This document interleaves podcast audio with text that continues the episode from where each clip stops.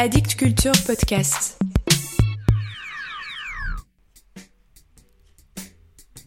Salut à vous. Pendant votre partie de Monopoly à Saint-Moritz, écoutez Mort à la poésie. Mort à la poésie. Mort à la poésie. Je suis un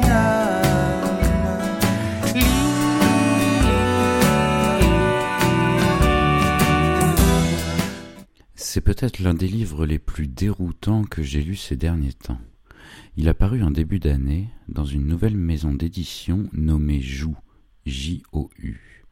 Son autrice, Phyllis Jordan, à en croire les quelques éléments biographiques en ligne, a une vie complètement barjot, romanesque à souhait, et mériterait qu'on en fasse un film. Ce qui tombe assez bien, son livre First Nation est composé de fragments autobiographiques en vers libre et hallucinés, en descendante indirecte de la Beat Generation et du Gonzo. Né en 1952 à San Francisco d'une danseuse de revue et du scénariste oscarisé Philip Jordan, Phyllis Jordan a grandi d'abord à Beverly Hills avant de suivre ses parents en Europe. Une enfance bizarre au milieu d'une jet set bariolée où il semble bien difficile de trouver des points de repère. Pour vous rendre compte du quotidien surréaliste, effrayant, rocambolesque de cet enfant puis jeune femme, écoutez ces quelques pages que je vais vous lire dans une traduction de Fabienne Maître. Finster. Un après-midi, j'ai été invité pour aller jouer avec un petit garçon dans son chalet à Saint-Moritz.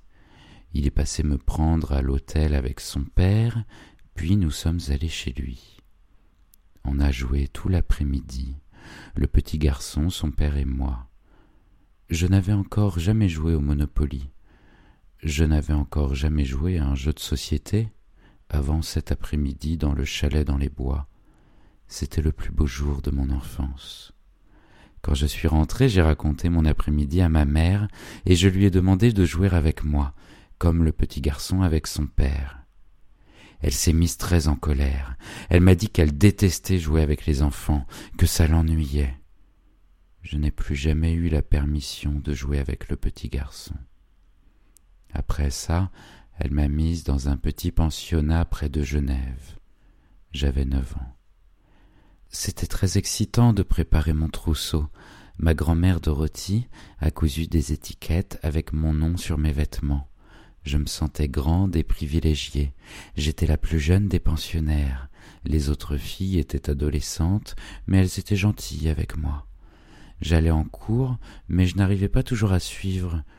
Les autres filles rentraient chez elles le week-end avec leurs sacs de linge sale, leurs parents venaient les chercher, c'était très joyeux.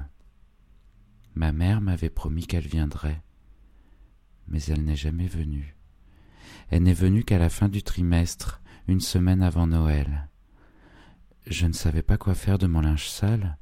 J'avais honte de la croûte jaune au fond de mes culottes. Au début du trimestre, il y en avait sept dans le tiroir de la commode, chacune brodée avec le jour de la semaine. Je les ai portées jusqu'à ce qu'elles soient rigides de crasse. J'avais si peur d'avoir un accident ou de tomber malade ou de me faire découvrir que je bougeais à peine. Une semaine avant Noël, ma mère est venue me chercher, talons hauts en alligator, zibeline et fossile. Les autres filles se pâmaient devant elle. Elles ne pouvaient pas croire que c'était ma mère. Je me suis sentie très importante, et ma mère semblait fière de moi. Puis la directrice nous a pris à part. Elle nous a obligés de la suivre dans la cave, elle a obligé mère, dans sa tenue sublime, à descendre là où il y avait la chaudière, dans la crasse, à côté du tas de charbon, dans le coin le plus obscur, entre les bouteilles vides et les vieux cajots recouverts de toiles d'araignée. De là, elle sortit le sac en plastique que j'avais caché. Elle sortit le sac, et elle l'a vidé sous la lumière froide de l'ampoule nue, toutes mes culottes souillées avec mes étiquettes sont tombées sur le sol noir de la cave.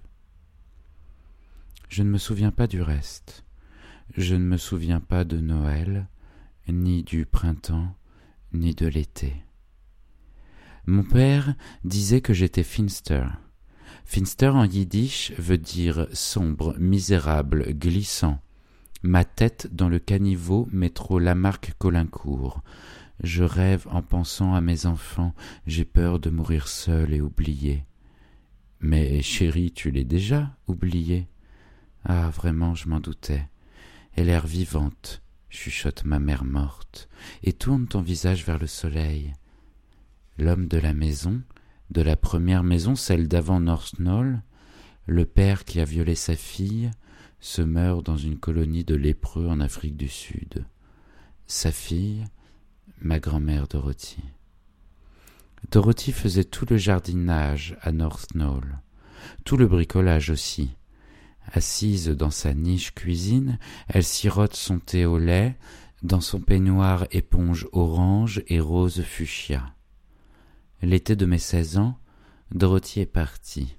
Pendant trois mois à Beverly Hills, elle avait oublié ce même peignoir dans le dressing qu'on partageait boulevard Suchet.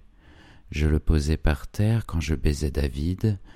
Quand je suis revenu de l'école un après-midi, j'ai trouvé Dorothy revenue, debout et souriante, portant le peignoir éponge orange fuchsia, raide de foutre séchée.